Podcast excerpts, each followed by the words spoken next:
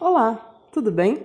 Esse podcast trata sobre os impactos negativos causados pelos humanos e traz reflexões acerca das ações mitigadoras que podem e devem ser colocadas na prática. Nossa espécie explorou por muitos por muito tempo os recursos naturais ao máximo.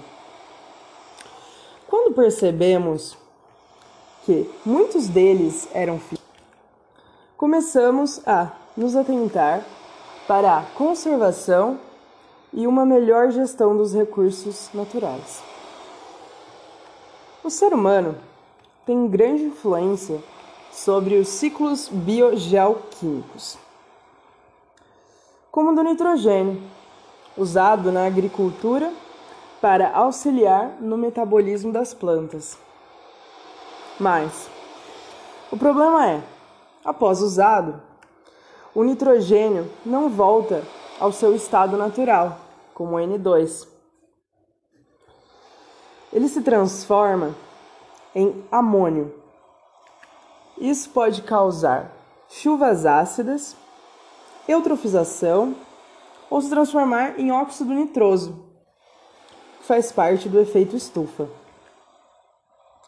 Tendo em vista os impactos negativos que causamos, foram criadas legislações ambientais e instrumentos para o desenvolvimento sustentável.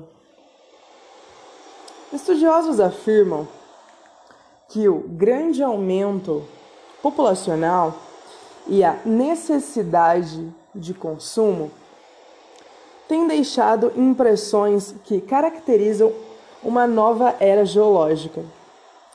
Chamada Antropoceno, esta era é definida por tecnofósseis como alumínio, concreto e plástico. Com esses, com esses impactos, alteramos o clima e prejudicamos aos outros seres vivos, pois degradamos seus hábitats. Para atividades potencialmente poluidoras, se aplica a avaliação de impacto ambiental. Ela é constituída por métodos que vão verificar os impactos negativos que cada empreendimento pode causar. Nesse estudo, uma equipe de profissionais qualificados quantificam os possíveis danos com diagramas e matrizes. É possível é possível relacionar os efeitos e as ações mitigadoras. O nitrogênio faz parte do DNA e RNA. Nós conseguimos obter nitrogênio por meio das plantas.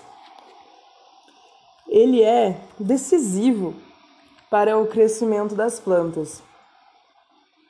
Ao conseguirmos sintetizar fertilizantes à base de nitrogênio, as produções aumentaram e a população mundial também. Porém, nem todo o nitrogênio é usado pelas plantas e acaba ficando no ambiente. Há muitos problemas em termos excesso de nitrogênio no ambiente. Alguns deles são mudanças climáticas, perda de biodiversidade e excesso de compostos reativos no ambiente. Com a intensificação do efeito estufa, a temperatura média pode, pode aumentar entre 1,4 graus Celsius e 5,8 graus Celsius nos próximos 100 anos.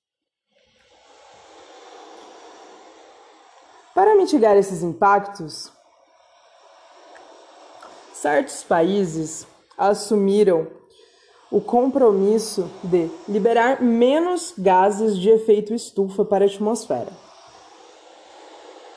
E também com o objetivo de limitar o aumento da temperatura média em 2 graus Celsius. O replantio de árvores em áreas desmatadas pode contribuir para a mitigação, já que as árvores fazem o sequestro de carbono.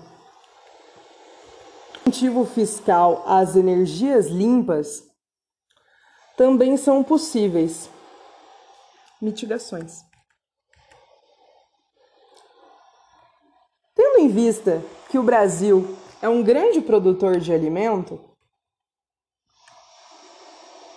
A adoção de plantio direto sequestra CO2 e dispensa a aração do solo. Há também outras tecnologias importantes desenvolvidas pela, pela Embrapa, empresa brasileira de pesquisa agropecuária. Várias outras medidas mitigadoras e de conservação podem ser adotadas por nós. Precisamos ter mais responsabilidade como consumidores e exigir dos governos que as leis sejam cumpridas.